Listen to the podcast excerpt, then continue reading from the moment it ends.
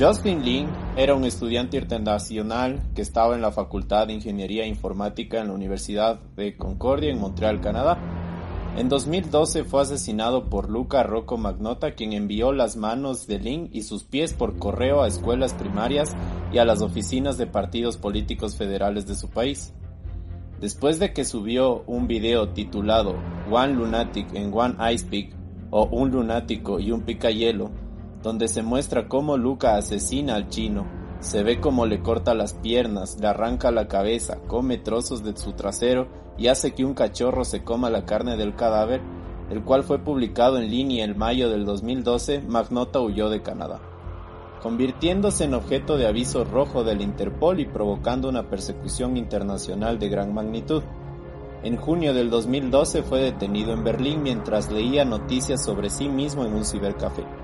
En diciembre del 2014, después de ocho días de deliberaciones, un jurado lo condenó por asesinato en primer grado.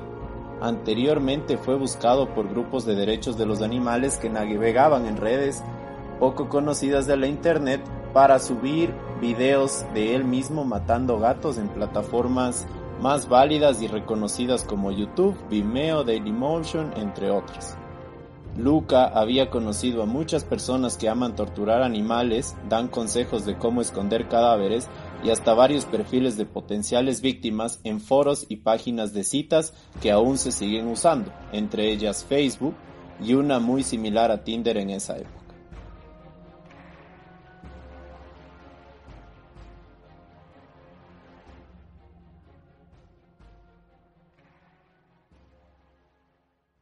Hola otra vez todos y todos, yo soy Guillo. Yo soy Nelson. Aquí Álvaro. Y estás en donde vive el miedo.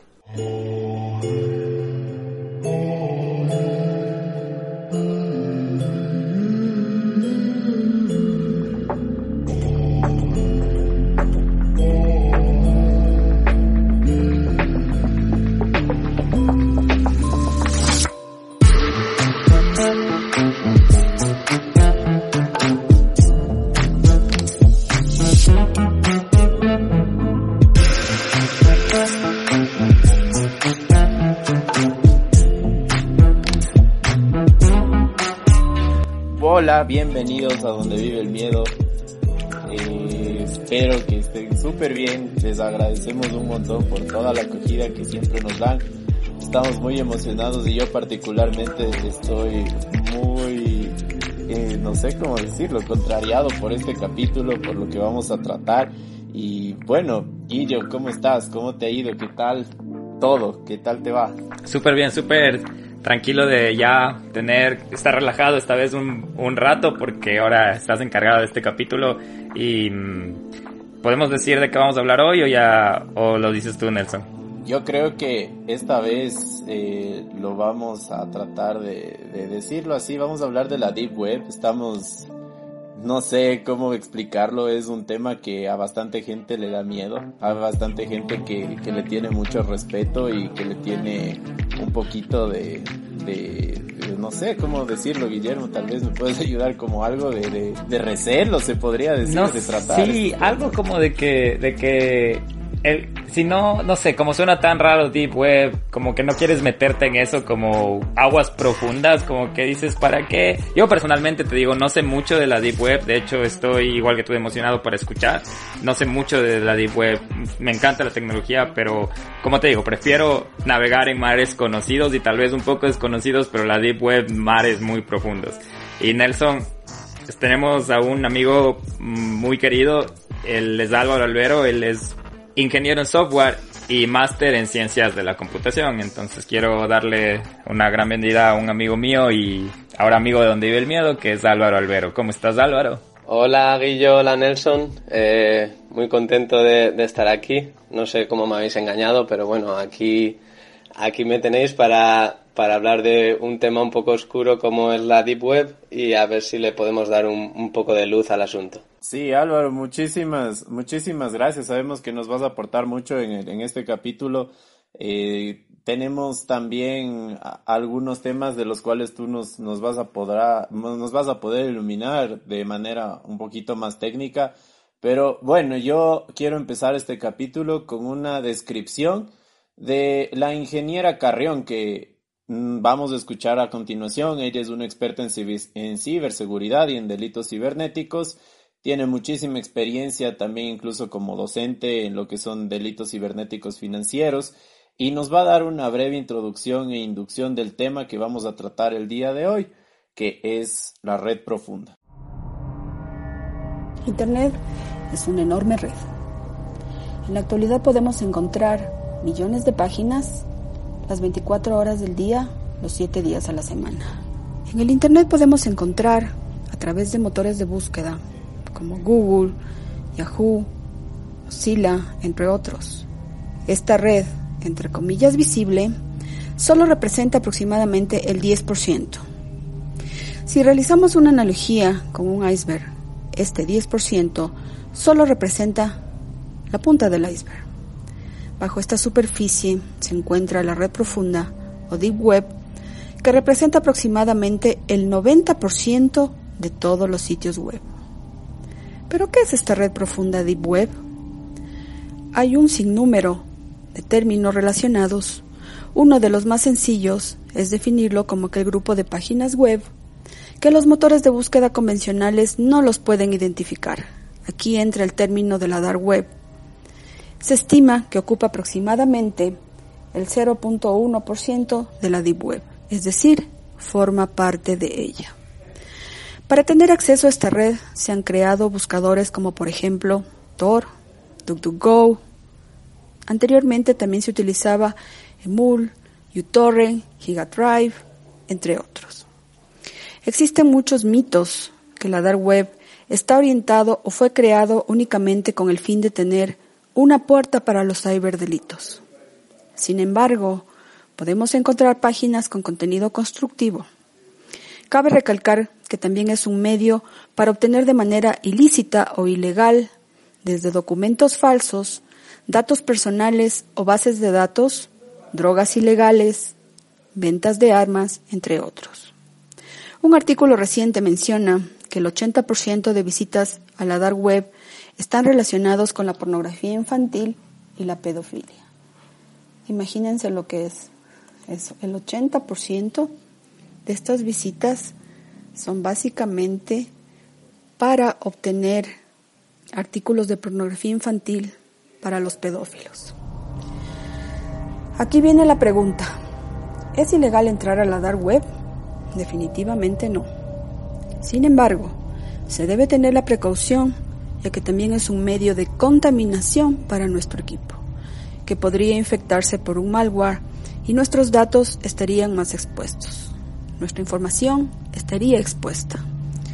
Dentro de los peligros que tenemos, podríamos acceder a contenido comprometedor. Estos sitios generalmente son vigilados por policías e investigadores que rastrean a los usuarios que acceden a este contenido ilícito. Por tanto, nosotros podríamos vernos como cómplice de algún tipo de delito que se encuentre siendo investigado.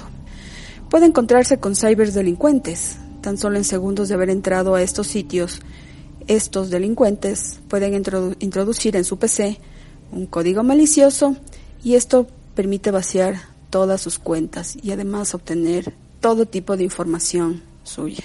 En casos extremos podríamos determinar que no volverá a tener privacidad. Como podemos ver, existen muchos riesgos. Si decides hacerlo, debes proteger tu equipo y tus datos personales. El riesgo lo asumes tú.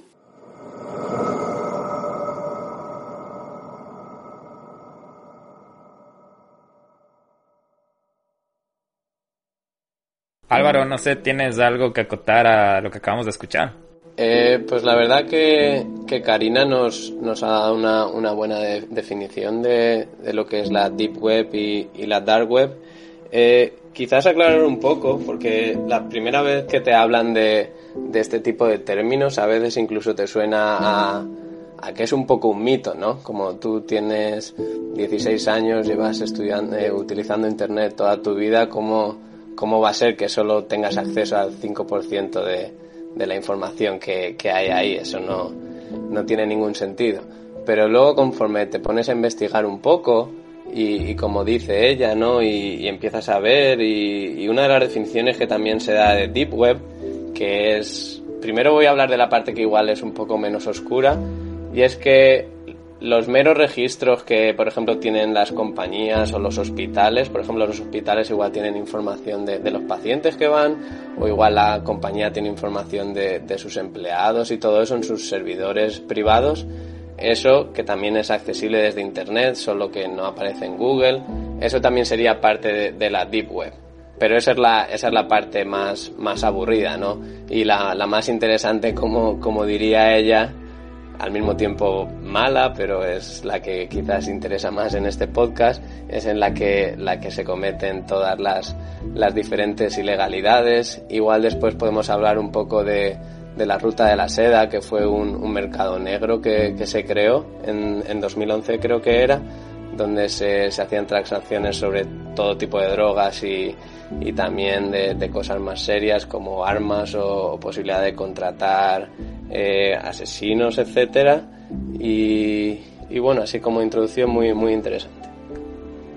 Excelente acotación lo que indicas también Álvaro, como tú dices, es verdad, o sea, el ahora el acceso, eh, a pesar de que en algunos lugares es, es restringido, pero todo, todo está ahí, todo está ahí. Eh, también importante lo que indica es que la Deep Web no solo se refiere a esta parte controversial que ya vamos a, tratar un poquito más adelante, sino también se refiere a muchísimos datos de, de varias empresas, de varios hospitales, de varios, de varios servidores, de, perdón, de varias instituciones públicas también, que pueden llegar a ser importantes y detonantes en, en esta sociedad que ahora consume la información y es mucho más fácil acceder desde varios lugares.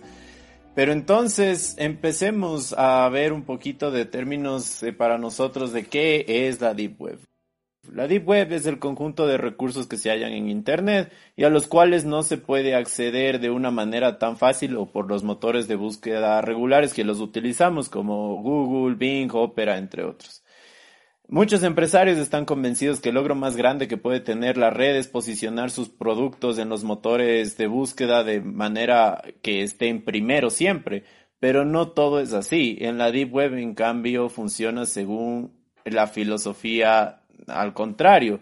En realidad se calcula que el tráfico de datos visibles en Internet representan un porcentaje mínimo del total, los expertos en Internet aseguran que las páginas indexadas eh, por Google y otros motores representan solo el 5% de las páginas totales de la red.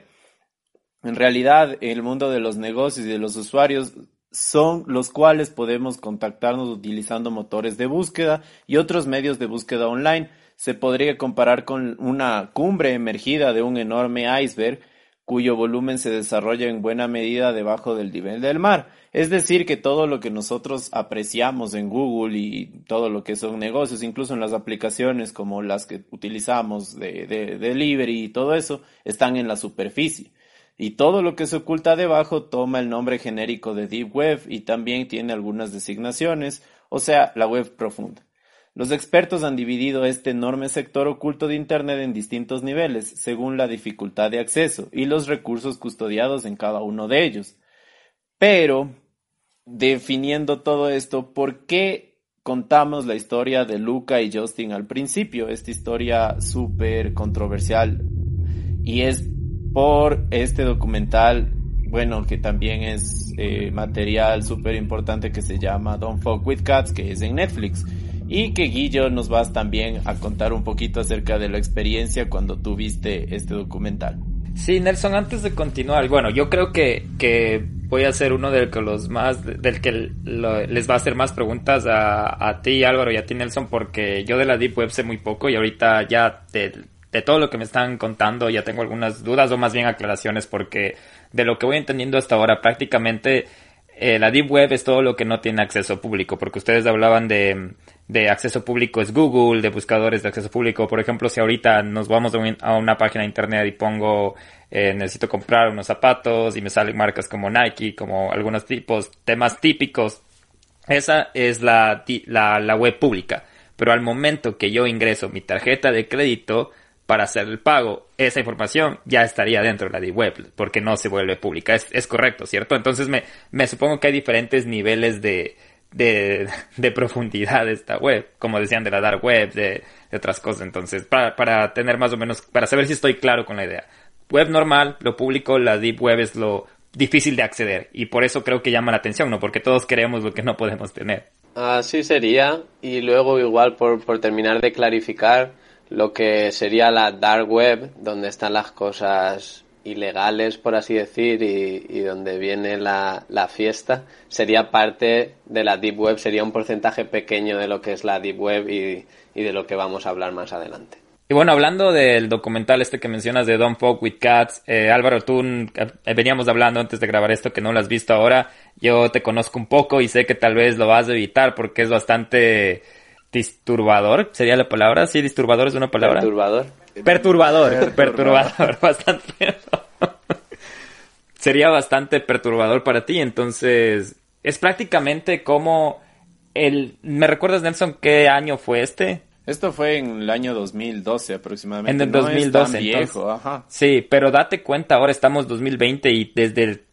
Eh, ¿De qué fecha? Desde el, desde el 2016, 2017, 2018 hemos visto cómo el Internet se va regulando cómo el Internet va creando más normas, cómo YouTube mismo crea normas, como el mismo hecho de que no sé si se acuerdan ustedes, hace 10 años, 15 años, tú podías coger a YouTube y subir una canción que escuchaste en tu televisión y la subes y la posteas en YouTube. Ahora ya no puedes hacerlo porque hasta la misma canción tiene derechos de copyright y el mismo YouTube te puede bajar el video por eso mismo. O si subes imágenes ofensivas con símbolos de pandillas o símbolos de, de guerra o símbolos que te han... De hecho, lo que me pasó la anterior, la, hace pocos días, nosotros hicimos a, el, el capítulo de Charles Manson y una de las fotos que publicamos era de, Cha de Charles Manson con su suástica en la frente. El post fue bajado dos veces, yo no entendía por qué, hasta que recibí un correo que en una de nuestras imágenes tenía, estaba promoviendo a, al odio. Entonces, después de entender eso, digo, ya se va regulando la, las redes, ¿no? Y en esta época, el 2012, no había tanto esa regulación. Y es lo que pasó, en resumen, que este tipo, Luca Magnota, del que mencionaste, se le ocurrió un día subir un video en el que mataba gatos. Por eso se llama Don't Fuck With Cats, que significaba como que no, no jodas. No te metas en, con los gatos. No te metas, no, no jodas con, con, con gatos. Y mmm, tú ves algo en internet y como decía Álvaro, hay, hay morbo a veces y hay cosas que per las personas les gusta ver. Entonces esto llamó mucho la atención y, y llamó la alarma de que primero no sabía si el video era falso. Segundo, querían saber quién era, porque ni siquiera se veía la cara de la persona que lo hacía. Y el video se veía bastante real como para ser falso. Y esto llevó a diferentes detonantes, como que esta persona prácticamente buscaba la atención pública, pero de una manera clandestina, solo por tener, como jugar un juego, ¿no? Como, valga la redundancia, tener un juego del, del gato del ratón, que yo quiero demostrar a la persona que investiga que soy más inteligente que él, y usando la tecnología. Entonces esa es la parte súper, súper loca que ahorita todos estamos expuestos porque este podcast, Nelson, tú estás en Ecuador, yo estoy en otro país, eh, Álvaro en otra localidad y los tres estamos logrando por medio de la tecnología crear este podcast que ustedes van a escuchar por medio de un servidor, por medio de Spotify, por medio de Apple Podcast, por medio de Google Podcast. Entonces toda la tecnología estaba, estaba cargada de un montón de información y ahora creo que lo importante de Don't Fuck with Cats es saber cómo manejamos esa información y solo de, como tal cual como dijo Karina, solo depende de nosotros escoger lo que veamos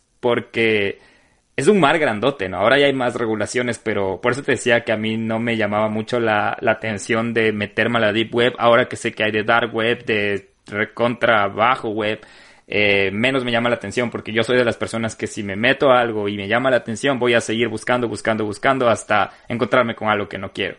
Sí, y también es importante eso, Guillermo, porque en el documental, que en verdad los recomiendo que lo vean en Netflix, lo pueden ver este fin de semana o cuando ustedes quieran, se ve cómo a través de los foros que se utilizan en la Deep Web se pudo lograr atrapar a este criminal que fue muy escurridizo, incluso viajó a varios países, se cambió la identidad y de hecho, como les mencionaba, él contactó a varias personas e incluso conoció a, a su víctima, al, al chino, en, en una red social.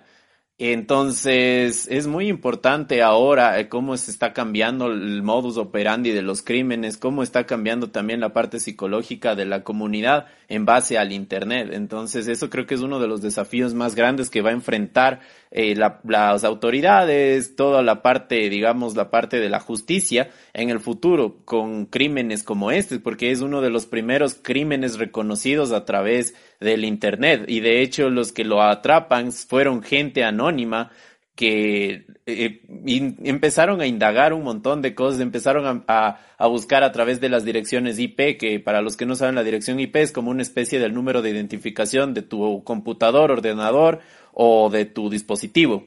Entonces, de esta manera ellos lograron atrapar a Luca Magnota. Eh, y, también con la ayuda de la policía y todo, pero este fue uno de los primeros casos, así que se los recomiendo. Pero Guillermo, también es importante saber que, como lo habíamos mencionado, vamos a em, empezar un poquito con esto y también vamos a requerir la ayuda de Álvaro al final de lo que tú nos vas a indicar. La gente cree que la Deep Web es difícil de acceder, es muy muy, digamos, que se necesita muchas cosas, que se necesita saber de informática, pero no. Así que Guillo, te voy a pedir que por favor nos ayudes con algunos de los ejemplos de herramientas de acceso a la red profunda. Ya, antes de seguir con esto, solo quería hacerle una pregunta a Álvaro. Si después de haber escuchado lo de Don't Fuck with Cats, ¿irías a verla o todavía te, no te animas a verla? me lo tendría que pensar, me lo tendría que pensar. Pero ahora me ha surgido la curiosidad un poco. Porque es interesante ver cómo este tipo usó, o sea, le sacó el jugo al Internet. Es como que él hasta se, se, se, mencionaba como un modelo y tú si lo buscabas era hasta encontrable en Google como modelo, pero él mismo había creado diferentes foros con diferentes identidades para hacer que su, su, su, su, su carrera de modelo tenga más credibilidad. Es como que había un montón, él mismo creó otros perfiles para que le halaguen al mismo. Entonces todo es como, él sí le sacó el jugo a la parte del Internet. Eh, Nelson, también antes de continuar, nosotros convocamos al, al, a la gente de Instagram a ver si nos puede contar un poco de Deep Web. Y quiero leerte, Nelson, lo que nos dijeron porque mm, quiero saber si es que esto es verdad o no. Y por ejemplo, Kisak24 nos dijo que dicen que hay como ocho niveles para entrar y dependiendo de eso se encuentra información más rara o peor. ¿Es así que hay ocho niveles o es ¿O es menos o más?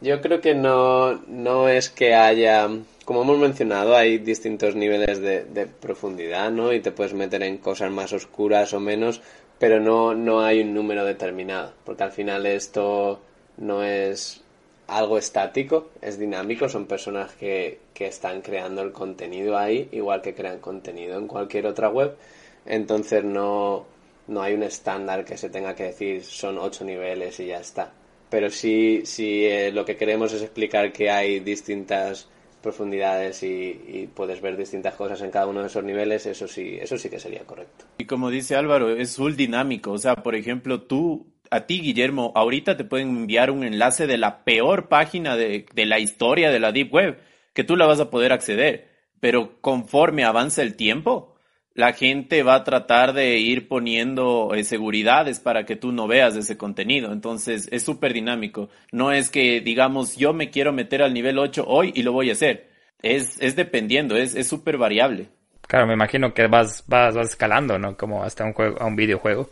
Eh, Juan Castillo XDXD nos dice, antes se usaba mucho la Hiren Wiki, era como una Wikipedia de páginas de la Deep Web, era divertido, dice. ¿Ves? Esas páginas. Creo que más adelante vamos a hablar de las diferentes páginas que existían. Y también Hadassah Zambrano nos dice, vi el video de Daisy Destrucción.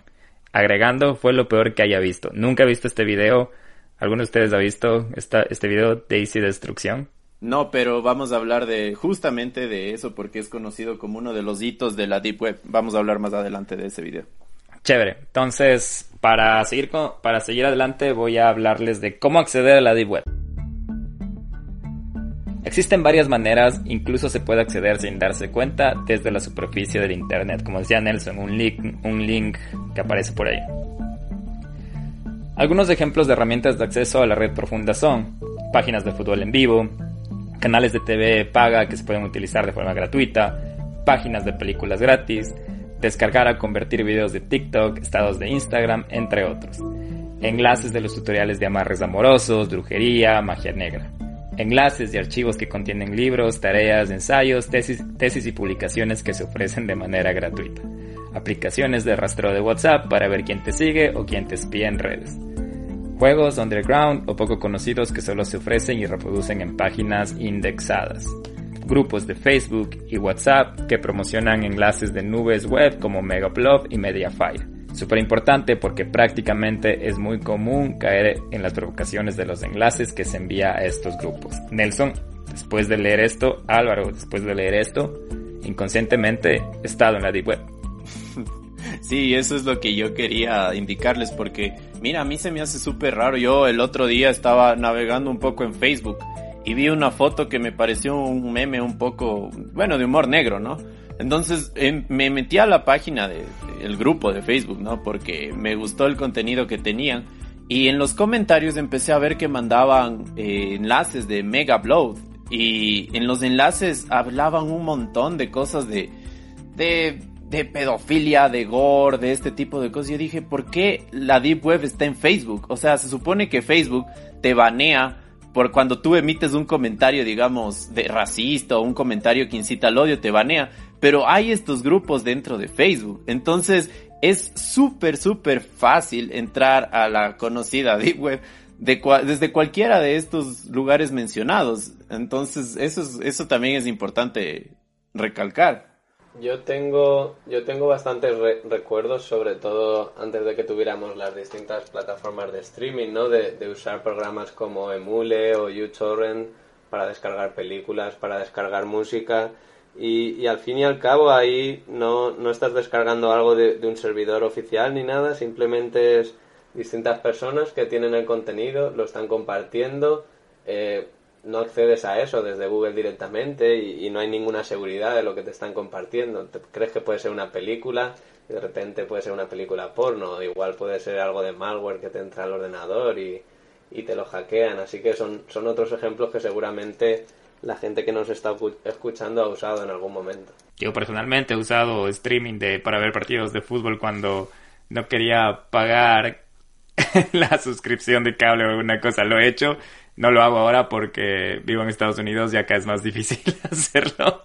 Pero no lo voy a mentir que cuando vivía en Ecuador sí hacía. Y eso me ca por eso mientras leía estos datos hasta me entraba un poco de gracia porque acababa de decir hace pocos minutos que no tengo idea de la Deep Web, que me da miedo la Deep Web o que no estoy interesado en la Deep Web. Pero descargué películas, vi programas de fútbol, vi, compartí cosas, o compartí, o más bien leí estos, estos como páginas web de comunidad, de, de, de ayuda comunitaria, como como creo que vamos a hablar más adelante, más adelante, que es Reddit o otros tipos de foros que aparentemente también son Deep Web. Entonces, creo que los tres hemos estado en la Deep Web, ¿ah? Sí, muchas veces. Y de hecho yo quería compartir una, una anécdota porque a mí en el trabajo me pidieron que me descargue un estado de Instagram de, de, de un competidor, o sea, de, de, una competencia, y a mí me tocó bajarme una aplicación. Y días después, o sea, la aplicación te pedía como que te suscribas para acceder, pero era la única que te permitía descargar los estados de Instagram de la competencia. Y días después recibí un correo diciendo que tenían fotos mías desnudo y que necesitaban que les pague 0.03 bitcoins para no publicarlas. Y yo era como que, ¿cómo mierda consigo 0.03 Bitcoin? o, o, cosas así. Y de hecho era algo súper serio y súper intimidante porque eh, decía, me, me, me, mandaba, no sé, como que cosas de mi nombre, mi apellido, mi dónde vivo y yo la verdad me asusté, no, no sabía cómo hacerlo. Decidí ignorarlo y por suerte no, no me pasó nada porque esto me pasó hace algunos, hace algún tiempo atrás. Pero yo me asusté, entonces dije, o sea, yo puedo estar en la Deep Web en mi celular solo por cargarme una aplicación, o sea, es es súper interesante también este tema, por eso. Bueno, si quieres saber de bitcoins, creo que Álvaro, si te pasa lo mismo, algún rato te puede explicar acerca de cómo generar bitcoins. Sí, lo que quería mencionar aquí es que eh, aquí es cuando te das cuenta que series como Black Mirror no, no están tan separadas de, de lo que te puede ocurrir si no eres, no eres cuidadoso sí, en Internet. Totalmente. Sí, qué buen ejemplo eso de Black Mirror, ¿no? Lo, que, lo importante de cómo, cómo manejar bien la tecnología, porque, uff, y creo que, que, vamos. Ajá, creo que hay un capítulo que habla acerca de esto, me parece que es de, de, pornografía infantil, ¿no? De que lo empiezan a perseguir los hackers de sombrero blanco, que ya vamos a tratar más adelante, a, a que son prácticamente hackers antipedofilia, que lo empiezan a perseguir al, al protagonista del capítulo y, y lo terminan destruyendo, creo. Estas eran algunas formas de las que tú puedes entrar a internet, a la deep web sin darte cuenta.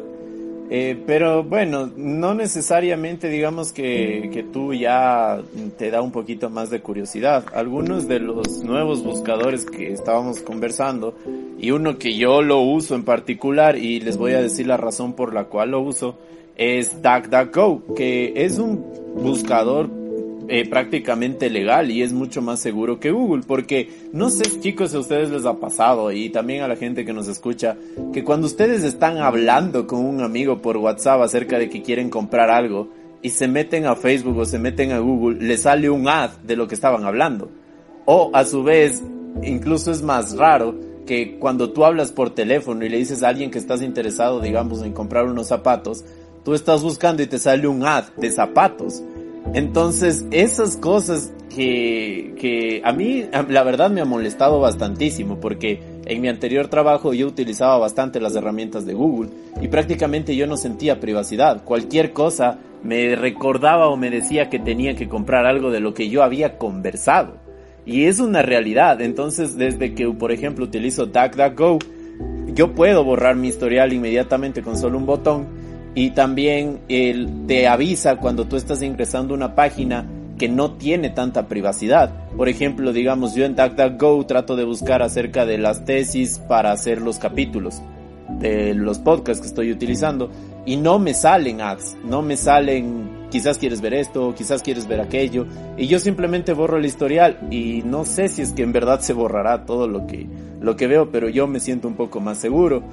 Eso es mi experiencia utilizando este buscador, eh, pero también sé que no es eh, tan seguro porque es más fácil de acceder para la gente que está viendo dónde estás buscando. Pero Y- ¿dónde, de- ¿dónde conseguiste tú el DuckDuckGo? ¿Cómo, cómo supiste DuckDuckGo? Por medio de. Estaba viendo un video de- en, en YouTube acerca de, de los buscadores que te dan dinero, la verdad, porque creo que hay buscadores que por clics te dan dinero. No sé, Álvaro, si tú has escuchado acerca de estos. Pero la verdad no me interesó eh, bajarme un buscador que me dé dinero, pero vi que uno de los más seguros y más usados, que de hecho eh, Google estaba súper enojado con ellos, era DuckDuckGo, y dije es una alternativa para un buscador un poquito más seguro.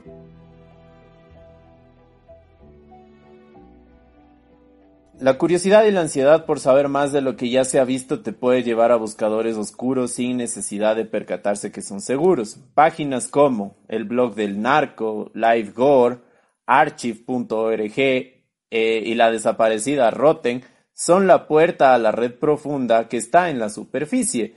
Por ejemplo, recién visité esta página de archive.org y se puede descargar información vieja. Por ejemplo, hay revistas de los años 60, hay revistas de los años 70 y hay audios, hay videos, pero también hay cosas súper malas. Y Rotten, Guillermo, creo que tú nos puedes comunicar un poquito de esto porque creo que esta página ya desapareció, pero era una de las páginas más conocidas para ver gore en la época de, de, de, nuestra época de colegio, de escuela, creo que era una de las más conocidas. Algo, algo me acuerdo de Rotten, me suena conocido, verás, pero no sé, yo creo que borré de mi cabeza esa época turbia de mi juventud.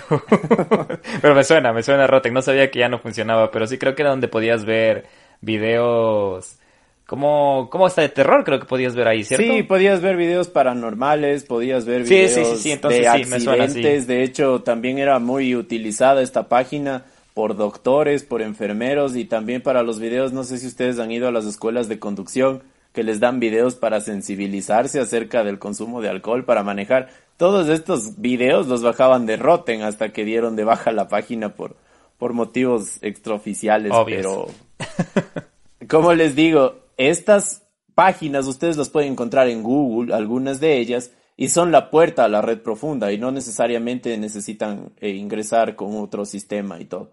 Pero bueno, la, la forma más segura de, de ingresar a la, a la Deep Web es descargar un- una aplicación o un programa para ocultar o cambiar tu VPN que prácticamente distorsiona la dirección IP. Como les decía, la IP es el número de identificación de tu computadora o de tu ordenador o de tu dispositivo. y la pone en uno o varios lugares geográficamente distintos al que te encuentras. Una vez realizado esto, tienes que descargarte el programa o buscador Tor, que Tor es el Tor Project, se lo llama así porque los administradores y creadores de este software buscan el anonimato eh, como principal funcionalidad de estos sitios. Tienen una filosofía de libertad digital en Internet y a pesar de que el contenido que se maneja por los usuarios no es el más ético y moral, esta red ha sido premiada en el 2011 por la Fundación Mundial de Software Libre, ya que ayudó a muchos gobiernos y también a la captura de varios grupos subversivos y guerrilleros en Medio Oriente.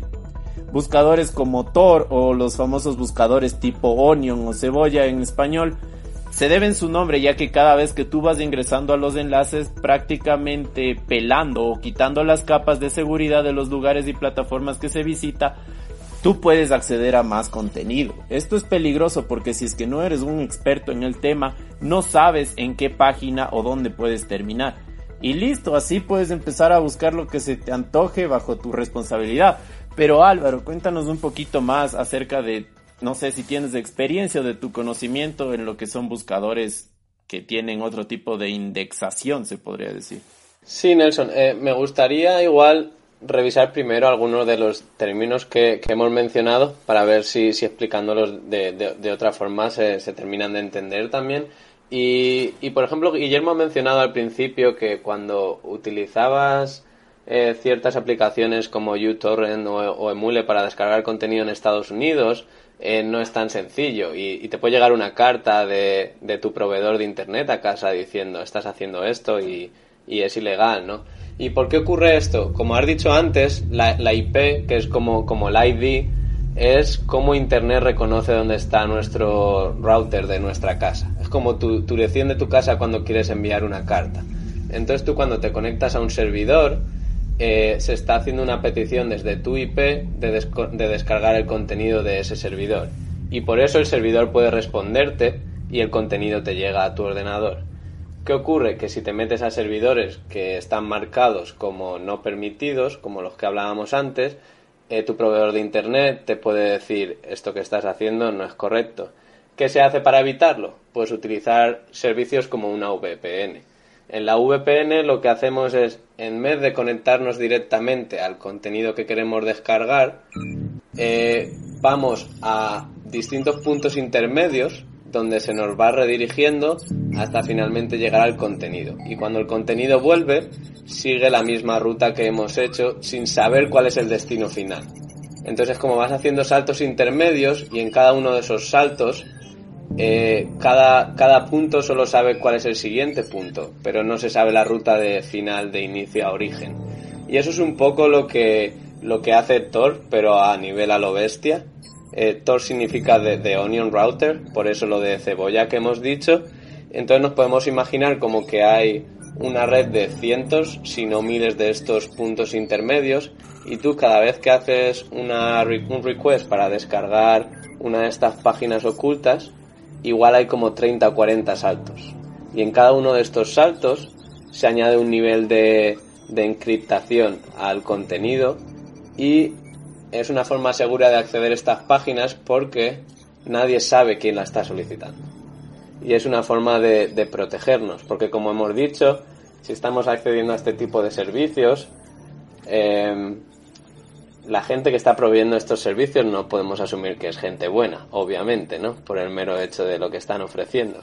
Entonces, si tú vas a un sitio de estos, es como si vas a un local de una mafia con la dirección de tu casa en la frente. Eh, igual luego van a tu casa a robarte el dinero que extra que no les has pagado por la droga, por así decir. Entonces es una forma que se, se utiliza para protegerse. Y como curiosidad, eh, Tor que estamos aquí hablando que se utiliza para, para este tipo de, temas ilegales fue desarrollado por el gobierno de Estados Unidos y luego fue mejorado por, por la agencia DARPA, que hace muchos de estos proyectos de, de investigación.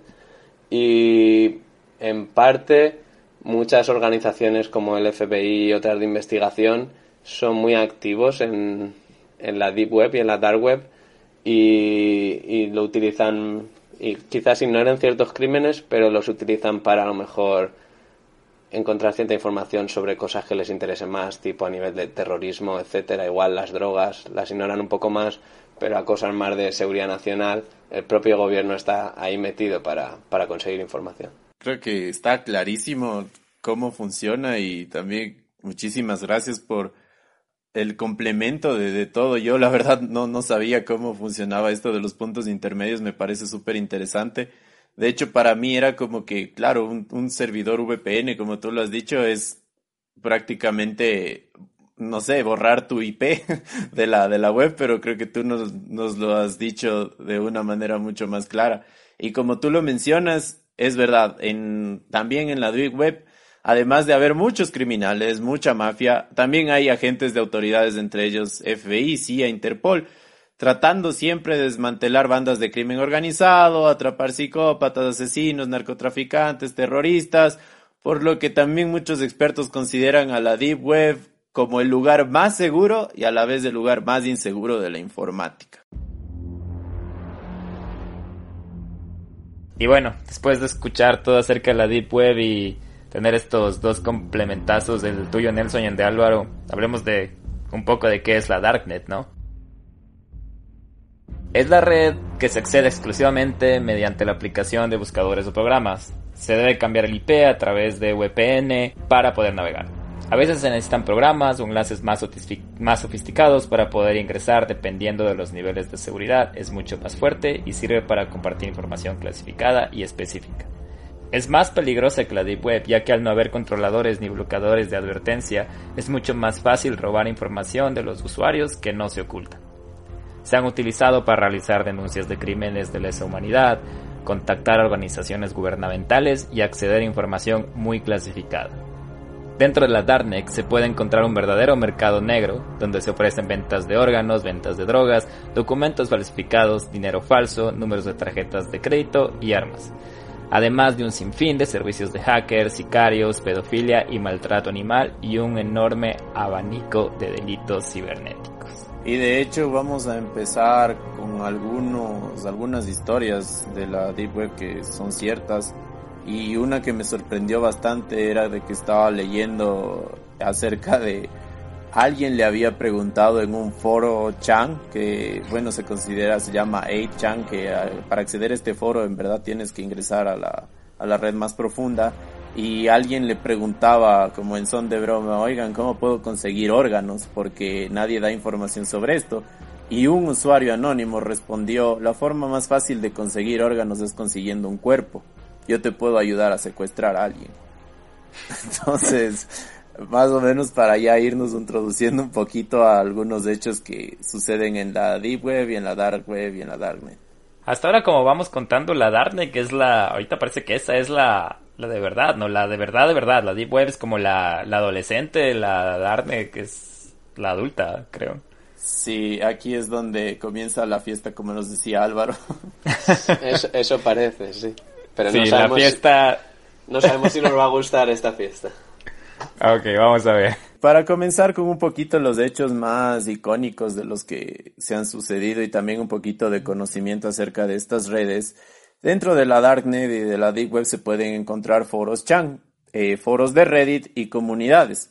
Son sitios en los cuales se puede actuar a manera de foro, donde a través de un usuario anónimo se puede interactuar con varios de estos eh, usuarios a nivel mundial donde se puede discutir, solicitar información, intercambiar datos, fotos, videos de literalmente cualquier tema por más irreverente que se te pueda ocurrir. Algunos de los casos más oscuros y controversiales sonados en estos foros son Incredible Shiny Shard fue un usuario que compartió una inquietante historia. El usuario escribió que sufrió un accidente de motocicleta. Un coche lo golpeó y lo lanzó a un bosque cercano. A causa del impacto, su pie quedó destrozado y los doctores le dijeron que no podría volver a usarlo para caminar. Así que le preguntaron si se prefería, si él prefería que lo amputaran. Él respondió que sí, pero con la condición de que le dejaran quedarse con su pie. Días después subió fotos a Reddit en las que se había hecho tacos con la carne de su pierna y se los había dado a sus amigos. Esto es una historia real, las cual lo pueden buscar, incluso en Google están las fotos, así que no les vamos a poner las fotos, pero... pero no, no, no, no, ni siquiera vamos a buscar las fotos. Otro caso también muy conocido de un foro de 4chan es los cristales de la muerte. Un usuario había subido una receta para hacer hermosos cristales o piedras cristalizadas. Para que ustedes más eh, se familiaricen con eso, vamos a dejar una foto en Instagram con ácido clorhídrico. Los que fueron viralizados incluso fueron realizados en familia. Semanas después, varios niños y adultos presentaban deformaciones, afecciones cutáneas graves y algunos habían muerto intoxicados por la mezcla de estos potentes químicos que se utilizaban para realizar estos cristales. Y el evento más famoso y sucedido en 4chan es el nacimiento de la comunidad Anonymous, autodenominados como un grupo hacktivista que tiene como objetivo defender la libre información.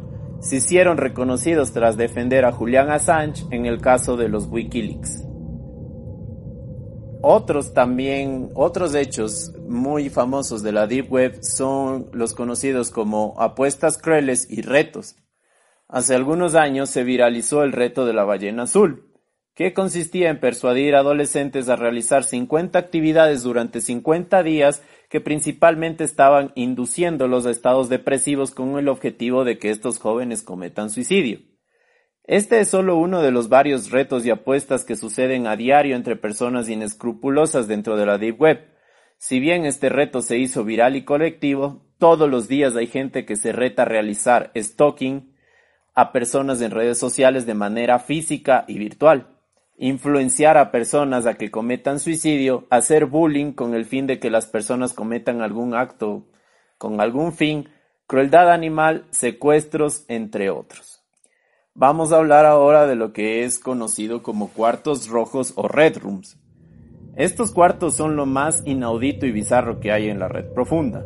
Son páginas que asimilan al YouTube donde tienes que suscribirte mediante el pago de bitcoins o con mucho dinero y que te ofrecen paquetes para ver y en algunos casos interactuar en videos considerados como snuff. Los videos snuff son videos o filmaciones reales de asesinatos, torturas y violaciones. Como es la Deep Web y como no hay control, también te pueden estafar. Pueden hacerlo en un conciencia ficción y tú pagar grandes cantidades de dinero por ver esto. Pero uno de los cuartos rojos conocidos que fue de la vida real fue la destrucción de Daisy, que es el video de Daisy Destruction que nos hablaba nuestro amigo anteriormente. Amiga.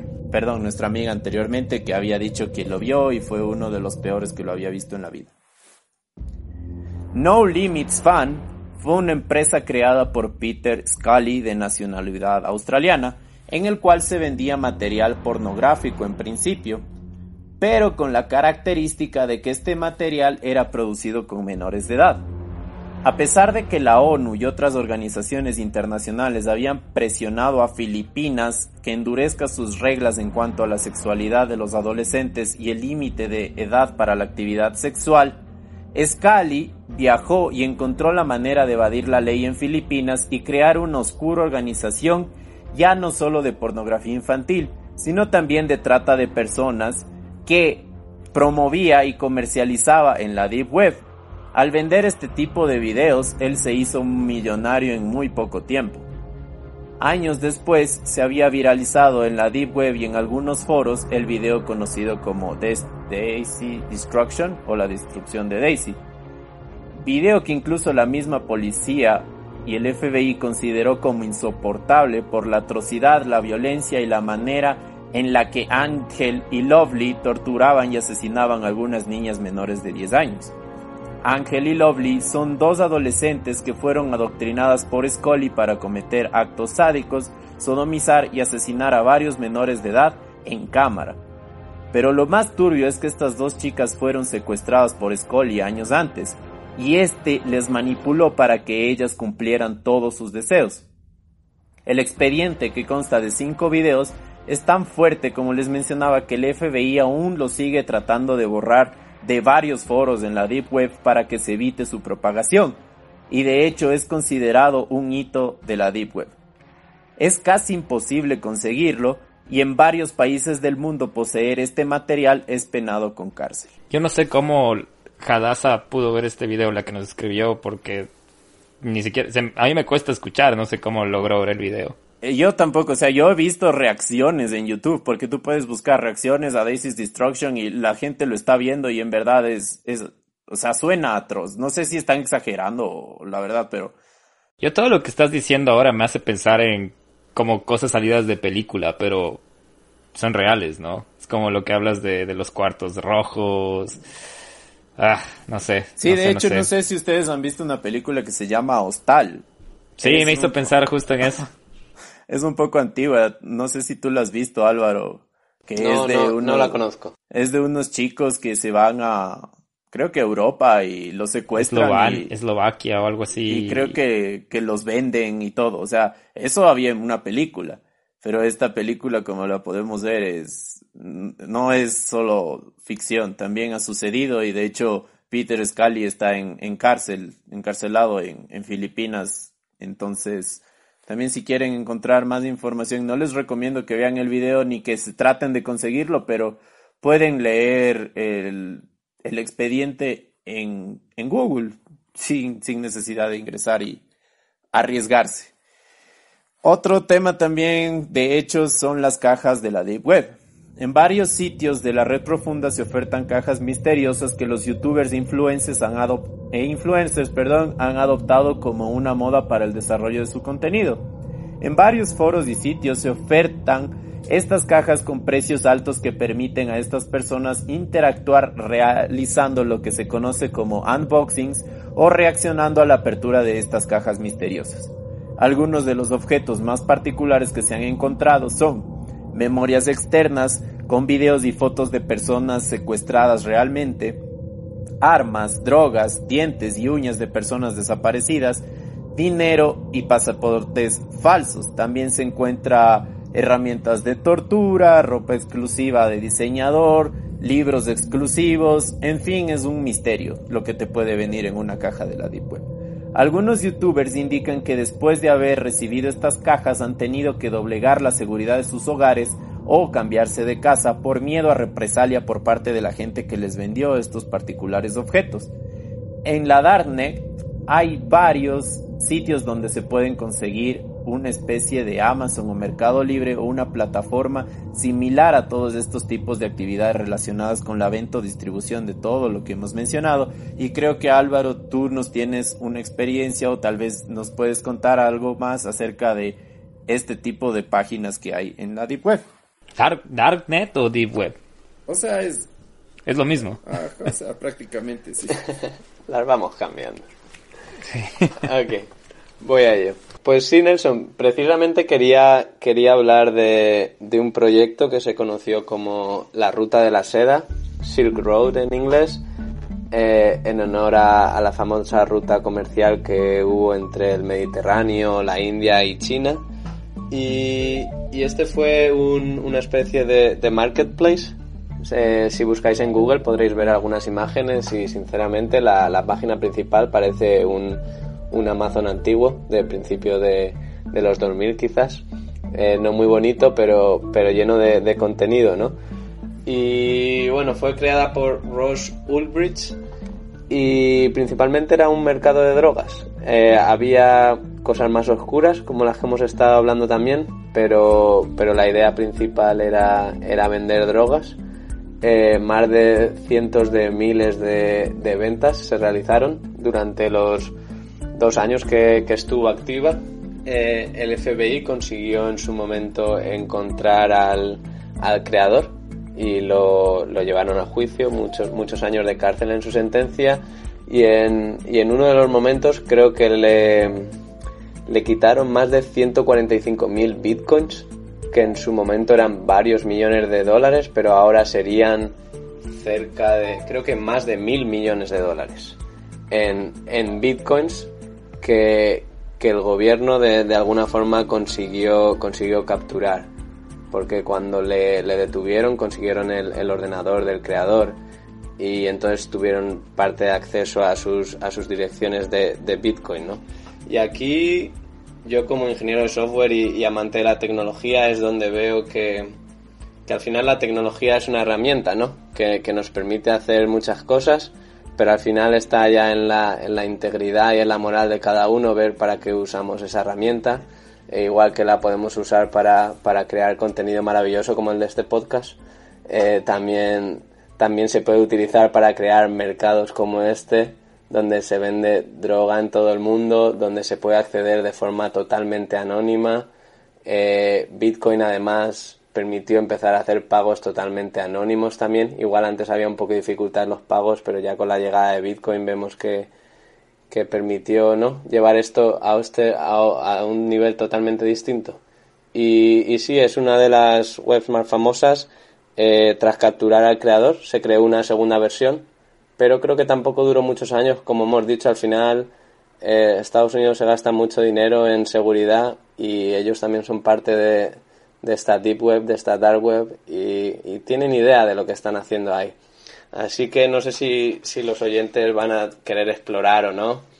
Desde aquí no lo recomendamos, pero, pero que lleven cuidado porque hay que la gente que hay ahí dentro no sabe mucho, sabe lo que está haciendo, tienen conocimientos de, hacking, como hablaremos después, bastante elevados y no puedes ir como, como un polluelo a pasear por ahí porque igual no las consecuencias no, no te terminan de gustar. Es exponerse, ¿no? Prácticamente a...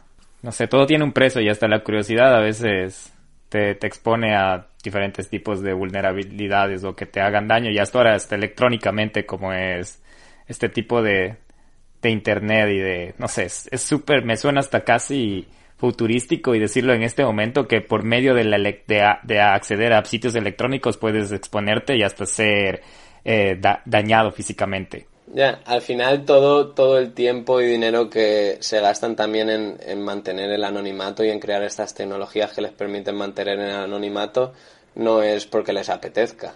Obviamente hay, hay unos riesgos ahí y si se están tomando esas medidas es porque, porque puede haber consecuencias de los actos que se realizan. Álvaro, ¿y qué tan seguro consideras entonces? Como, como nos estás contando ahora, tal vez no es, hasta si tienes un VPN, no es seguro entrar en la deep o en la dark web porque siempre va a estar expuesto, siempre va a haber una manera de rastrear, aunque se, se, se vuelva más difícil de, por medio de estas capas o de estos saltos de los que hablaste, siempre hay el riesgo de que seas encontrado, ¿cierto? Eso es lo que acabas de decir prácticamente. Así es, en, en ciberseguridad se habla mucho de que no existe un programa, una aplicación 100% segura, directamente no existe. Y si la existe una que no se pueda hackear hoy, igual se puede hackear mañana.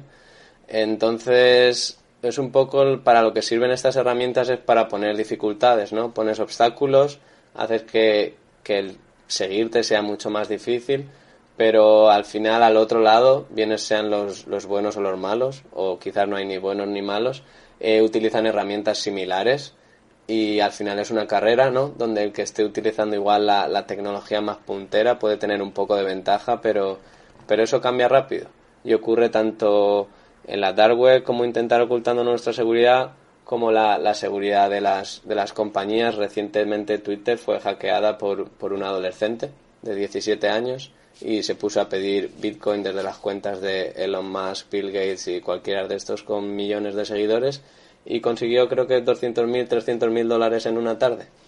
Luego le capturaron, pero bueno, ahí es donde vemos que alguien que es capaz de hackear Twitter al mismo tiempo está expuesto y después le consiguieron encontrar. Wow. Ajá, e, es súper, o sea, a mí me, me gusta bastante este tema porque es algo de, actualidad y también de futuro. O sea, no estamos tratando solo de, de cosas que ya sucedieron y todo. Es más, es algo en lo que estamos, como tú dices, Guillermo, estamos súper expuestos. Y cualquier persona puede ser sometida a extorsión, cualquier persona puede ser sometida a varias cosas. Si es que se mete a lugares oscuros, profundos y un poquito más abajo de la superficie. A veces no es necesario que, que te quieran dañar, y tú buscártela simplemente puede suceder. Entonces es, es muy importante también estar seguros en, en nuestras navegaciones, como se podría decir. Incluso yo, yo añadiría, y igual ya esto es a, opinión personal, pero muchas veces no, a personas normales como nosotros no nos hackean más porque nadie está interesado en hacerlo.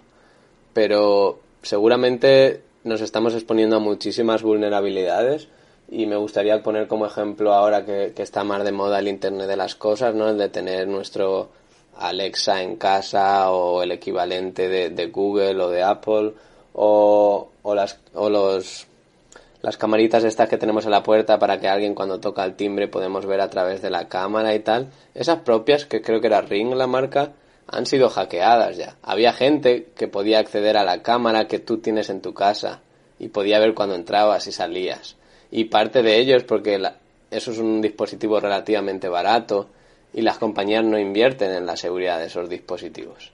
Igual que a lo mejor tu portátil o tu teléfono móvil sí tiene ciertos niveles de seguridad, pero la camarita que pones ahí en tu puerta no. Y cualquier programador con cierta experiencia eh, podría ser, y malas intenciones, por supuesto, podría ser capaz de, acceder al vídeo de, la cámara que tienes en la puerta de tu casa. Y eso pasó también con la primera generación de Alexa, Álvaro. Había reportes de Alexa de que eran hasta un poco graciosos porque o escuchaban voces que no eran de las mismas personas que venía de Alexa y hasta hicieron un video que al inicio parecía gracioso porque sonaba como que Alexa, el, asistente de, de Amazon, se reía de la nada, como un... pero después de ese, ese, esa risa, fueron, ya empezaron a como, como ponerle un poco ya de, con un criterio más grande y decir, a ver, esto ya no parece tan gracioso, ¿no? Porque un, un dispositivo de asistencia está dando sonidos, imitando sonidos que nosotros no le estamos ordenando que, que dé y de una risa. Entonces podrían, y, no sé, suponiendo una suposición, podría ser gente que ya estaba tratando de hackear estos sistemas y ver cómo funcionan y ver si crean noticia. Entonces al saber que la gente habló de que Alexa se ríe, ellos también fueron informados de que pudieron acceder a estos dispositivos. Qué loco, es como Black Mirror, como tú dices. Sí, y también importante lo que dice este término, eh, Álvaro, del Internet de las Cosas. Ahora la inteligencia artificial y casi todas las empresas están tratando de ponerle Wi-Fi a todo y tratar de, interactuar, incluso la licuadora, tenemos el, la lavadora, la televisión, eh, tenemos varios instrumentos. De hecho, yo también escuché una historia que habían hackeado un dron de una, de creo que era de la BBC o algo así. Entonces, eh, cuando ellos intentaron prender el dron, lo estaban hackeando al momento y como tenía este dron, tenía wifi, eh, se había ido el dron para otro lugar. Entonces, bueno, hay mala intención también. Entonces, esto también creo que es parte del miedo del futuro, ¿no? Y de lo que podría pasar en más, más allá, más después.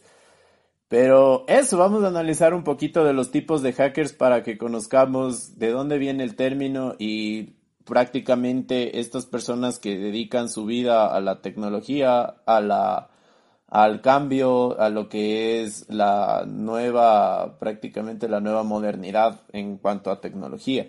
La palabra hacker viene del inglés hack, que significa dar un hachazo. Originalmente dicho término se usaba para describir la forma en que los técnicos arreglaban aparatos defectuosos. En la actualidad ese término ha evolucionado hasta adquirir una connotación negativa en algunos casos.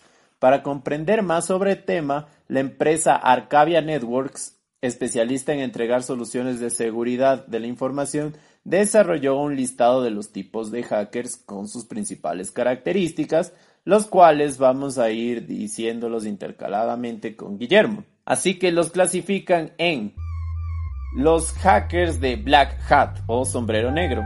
Indican que son los villanos de la película, usan sofisticadas técnicas para acceder a los sistemas, apoderarse de ellos y sus datos, destruirlos, venderlos, etcétera, todo lo que ya hemos tratado en el podcast.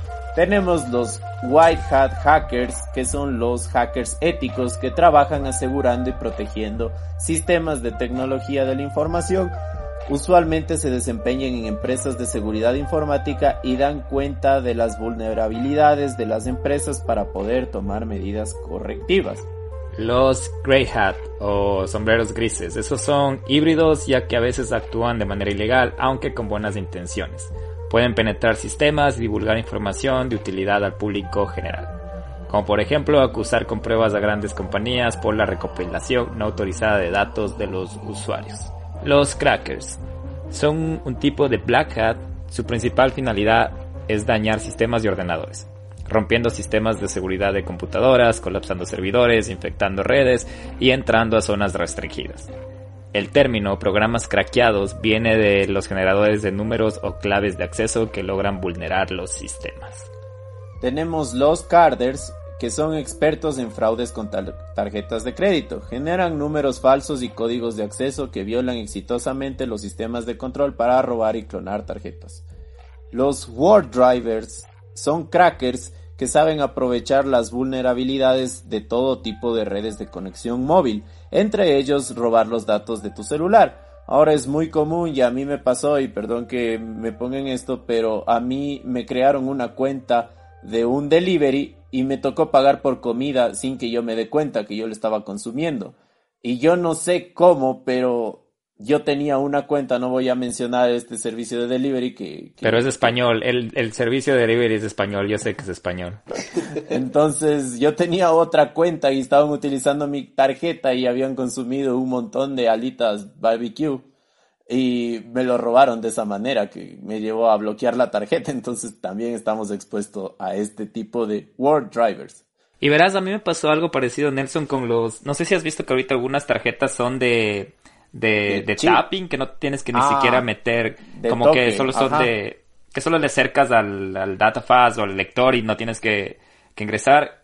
A mí me pasó que me empezaron a quitar cantidades chiquitas, cantidades súper chiquitas de las que no te das cuenta, de dólar en dólar.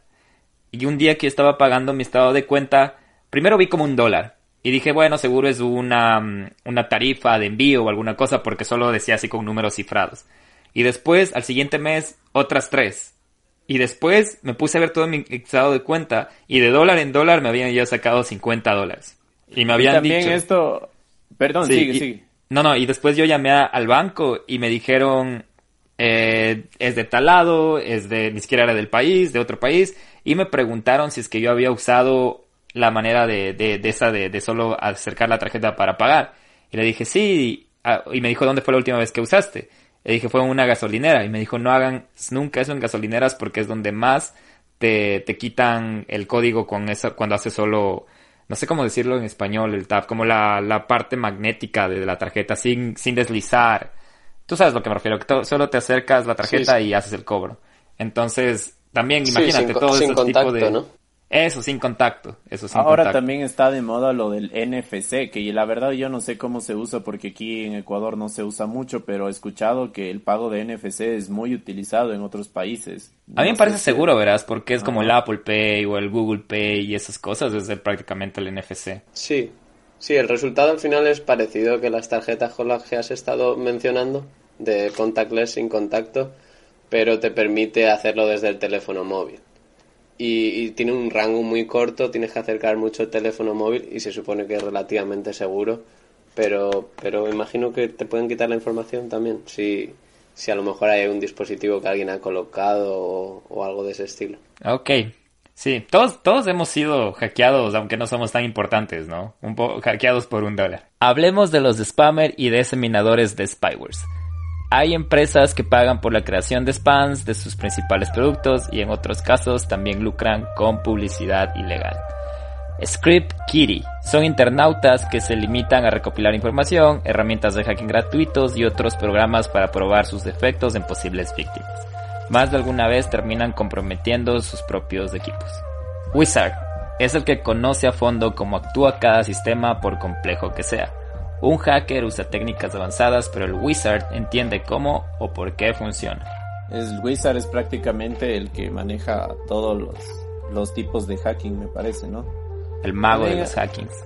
Ajá, también tenemos los que son los programadores voodoos, que es el programador que se basa en técnicas que leyó pero que todavía no entiende.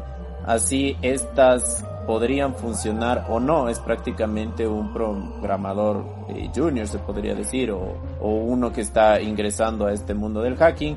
Y también tenemos al newbie que eh, alguien es un novato que se aprende hacking a partir de tutoriales o información en la web o lugares como YouTube, son aprendices que aspiran a ser hackers. Y otro tema también súper importante y de coyuntura de la Deep Web que ha sido facilitado por la difusión de las monedas virtuales como el Bitcoin, que permite realizar transacciones económicas sin dejar huella y sin que las distintas autoridades nacionales puedan remontar a sus vendedores o compradores de mercaderías, tanto legales como ilegales. Y justamente gracias a, a Álvaro que nos había mencionado un poco acerca de los bitcoins, Creo que esto de los bitcoins se obtiene, se obtenía, bueno, creo que minándolos, algo así estaba viendo, que tiene un, un sistema tipo blockchain de lo que pude leer, pero según lo que investigué ahora ya no hay bitcoins, Álvaro, ¿es esto verdad? Eh, bueno, no, sigue, sigue habiendo bitcoins, eso, eso no, no ha cambiado, incluso el precio sigue subiendo, cada vez parece que está un poquito más caro. Y, y correcto, eh, Bitcoin, cuando, cuando se creó Bitcoin, se, emitió un, white paper por un, un grupo o una persona, no está claro, pero bueno, con el seudónimo de Satoshi Nakamoto. Y, y creó Bitcoin y blockchain en el... Ah, se puede decir que se crearon a la vez, ¿no? Bitcoin eh, permite la transacción de dinero sin utilizar un servidor. Normalmente, si yo quiero enviar dinero a alguien, tiene que ser a través de un banco eh, Bitcoin podemos pensarlo como lo que hemos hablado de uTorrent. Eh, directamente eh, cada una de las personas que está conectada a la red mantiene a la red y permite las transacciones y entonces lo que permite es que nadie tiene el control total de la red. Y la parte de mining es cómo se crean los Bitcoin. Para tú hacer una transacción se necesitan ejecutar ciertos cálculos matemáticos para hacerlo de forma segura porque si no sería muy fácil de romper el sistema. Y entonces, cuando tú eres capaz de resolver el, el como el algoritmo, eh, el beneficio por haber resuelto ese algoritmo te dan una cantidad de Bitcoin. Y así es como se crean nuevos Bitcoin mediante, mediante nuevas transacciones.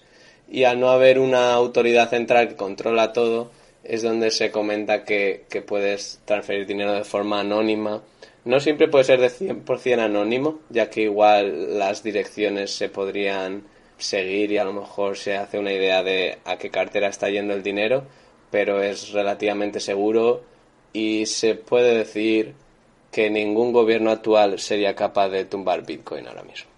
Por lo que está subiendo el, el, precio exponencialmente, ¿no? Del Bitcoin y también por lo que es seguro. Y de hecho, estaba leyendo que también en algún futuro la, creo que los bancos y todo el sistema está tratando de, de utilizar algunos, algunos eh, recomendaciones que les ha dejado la historia del Bitcoin, ¿no? Pero eso es más un tema de economía y no de miedo, así que bueno, si es que quieren investigar más acerca de los Bitcoins, lo pueden hacer, tienen más tareas, así que es algo súper No sabemos, hay un podcast acerca de economía de con moneda electrónica, ahí si lo encontramos les compartimos. O Álvaro, puedes abrir tu propio podcast de moneda electrónica. Lo, lo, lo meditaré, lo meditaré. Pero bueno, no sé, esto ha sido todo en cuanto a la Deep Web. Sé que hay muchísimos temas más que tratar, sé que es un tema súper abierto, como Guillermo lo mencionaba, es un mar prácticamente de información, es un mar de, de, casos, es un mar de, de cosas, de, de, de recomendaciones que nos dejan hacia futuro, pero eso es lo que les hemos tenido preparado relacionado un poco de la Deep Web eh, al miedo. Y bueno, para culminar, creo que no sé cómo lo ven, la Deep Web, no sé ustedes amigos que nos están escuchando, qué piensan. Eh, yo quisiera escuchar la opinión de Guillermo y también de Álvaro acerca de que es doble filo la información que se puede manejar en la Deep Web porque podemos encontrar cosas también buenas como por ejemplo conocimiento, podemos encontrar un montón de, de herramientas que nos pueden ayudar a nuestro desarrollo personal, profesional, académico eh, incluso también hay libros que yo lo, lo, confieso, me bajé una vez un libro de Gordon Ramsay, que es este chef súper famoso, que no lo podía encontrar aquí en, en, Ecuador y, y, me lo bajé de, de un foro. y porque a mí también me, me, me, gusta la cocina, pero como les digo, o sea, puede haber información súper valiosa. Eh, ¿Qué opiniones ustedes tienen acerca del futuro en cuanto a los crímenes relacionados con Internet? Según lo que hemos tratado. ¿Creen también que se seguirán encontrando maneras de utilizar contenido de difícil acceso o creen que cada vez se hará más fácil de encontrar la información? ¿Y qué consejos ustedes les podrían dar a las futuras generaciones y a la gente que nos escucha en cuanto al uso adecuado del Internet? Bueno, pues primero por hablar un poco más y cerrar ya la parte de, de la Deep Web y la Dark Web. Al final, imagino que desde los comienzos de la humanidad siempre ha habido gente que quiere ocultar las cosas que hace y, eso va a seguir así, definitivamente. Y lo que ocurre ahora es que la tecnología es esa herramienta, como hemos mencionado, que, que permite hacer esto ahora a gran escala. Entonces, en mi opinión, mientras haya una demanda, mientras haya cierta cantidad de personas que quiere solicitar estos servicios, ofrecer estos servicios, la tecnología está ahí y veo muy complicado que, eso se pueda cerrar porque cuando se cierra una se crea una nueva y no, no hay un control suficiente de lo que es Internet para que eso desaparezca. En cuanto a consejos a los oyentes, eh, creo que sería interesante que todos leyeran un poco sobre ciberseguridad. Quizás qué puede hacer uno a nivel individual para limitar un poco su, su exposición tanto a los posibles hackers que igual nos quieren robar nuestras contraseñas, nuestras tarjetas de crédito, como a todas las compañías que utilizan nuestros datos para, para su propio beneficio y vendernos con eh, artículos. Y bueno, yo lo dejaría ahí y a ver qué, qué nos comenta Guillo.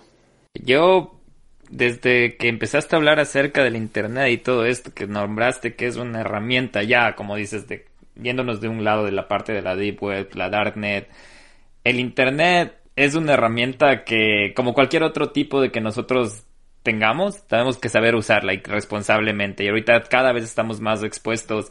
Y hablo, y voy a mezclar un poco esto con las futuras generaciones. Es como que ahora las personas menores a nosotros saben usar la tecnología mucho mejor de la manera en la que nosotros usábamos en, en esa edad.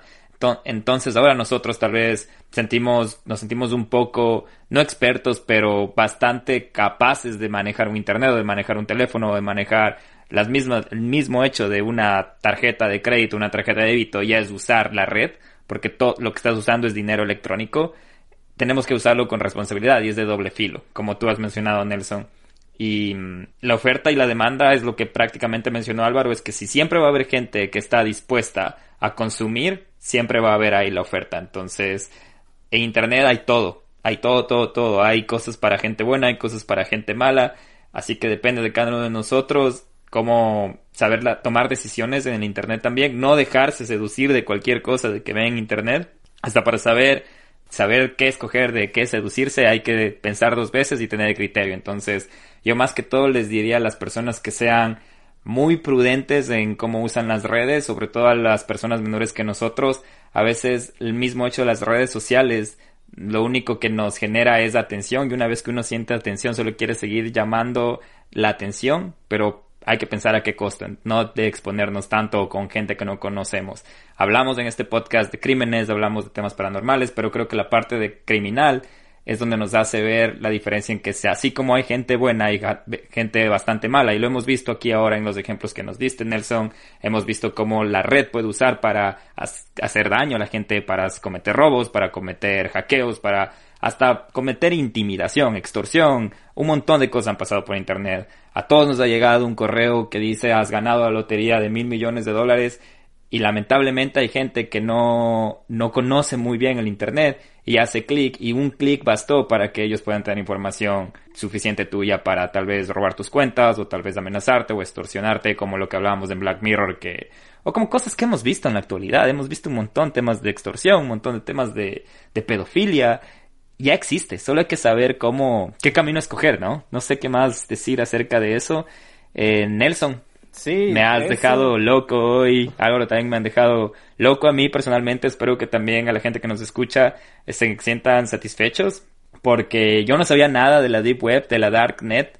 De hecho, me sorprendí mucho cuando leía tu guion y cuando hablábamos ahora que inconscientemente, creo que estoy seguro que más del 90% de la gente que nos está escuchando ha usado inconscientemente la Deep Web, lo que en serio me voló un poco la cabeza, por, más que todo cuando dijiste descargar películas. Y todo lo que han, lo que han contado es prácticamente real lo que todos hemos hecho. Entonces, no quiero acotar nada, agradecerte otra vez.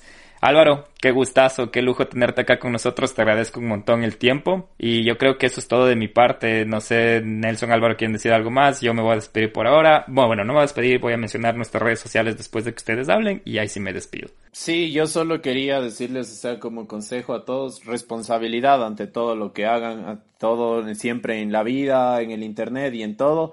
Y un sano consejo, en verdad, o sea, si es que estás loco, la Deep Web y la Darknet y los y la información eh, perturbadora se te va a hacer interesante. Pero si es que eres una persona que está súper equilibrada y todo, no necesitas visitar esto. Pero es más que seguro que necesitas conocer acerca de la ciberseguridad, acerca de toda la transformación digital, porque es el presente y el futuro. Yo con ese mensaje creo que me voy a despedir. Quiero agradecerle a Álvaro muchísimo. Nos has aclarado un montón de temas, la verdad no esperaba contar con, con, un profesional y también con un experto en este tema. Yo estaba muy asustado acerca de la información que podía emitir en este podcast, pero muchas gracias por, por, como decimos acá en Ecuador, por colártenos de último minuto. Ha sido súper bueno y ha sido súper chévere, Álvaro. Muchísimas gracias por eso. Eh, te mando un abrazote y espero conocernos pronto también. Muchas, muchas gracias a, a vosotros dos, a Nelson y a Guillermo por, por tenerme aquí. Hubiera estado genial no hacerlo en persona y con una cerveza en la mano, pero estamos en 2020 y, y eso no, no, no es tanto una posibilidad. Y, y, nada, espero, espero poder haber dado un poco de luz a esta web tan oscura y que les haya gustado a nuestros oyentes, que entiendan mi acento también, que ya veremos en algunas quejas. Y, y muchas gracias por tenerme. No, gracias a ti de nuevo. Ya eres miembro oficial de Donde Vive el Miedo del Miedo Gang y espero que te quiera un montón. Si quieren ver las fotos que nos mencionó Nelson, ya saben, tienen que seguirnos en Instagram a arroba donde vive el miedo, en Facebook donde vive el miedo podcast, un correo a donde vive el miedo podcast arroba gmail.com. Sigan escuchándonos, nos vemos el próximo domingo y eso es todo por este capítulo de mi parte. Bye. Chao, adiós. Adiós, muchas gracias. Está guay, ¿no? Este capítulo fue escrito por Nelson Ola, editado por Guillermo Díaz, música por Hatton, Scott Buckley, Audionautics y Kevin MacLeod.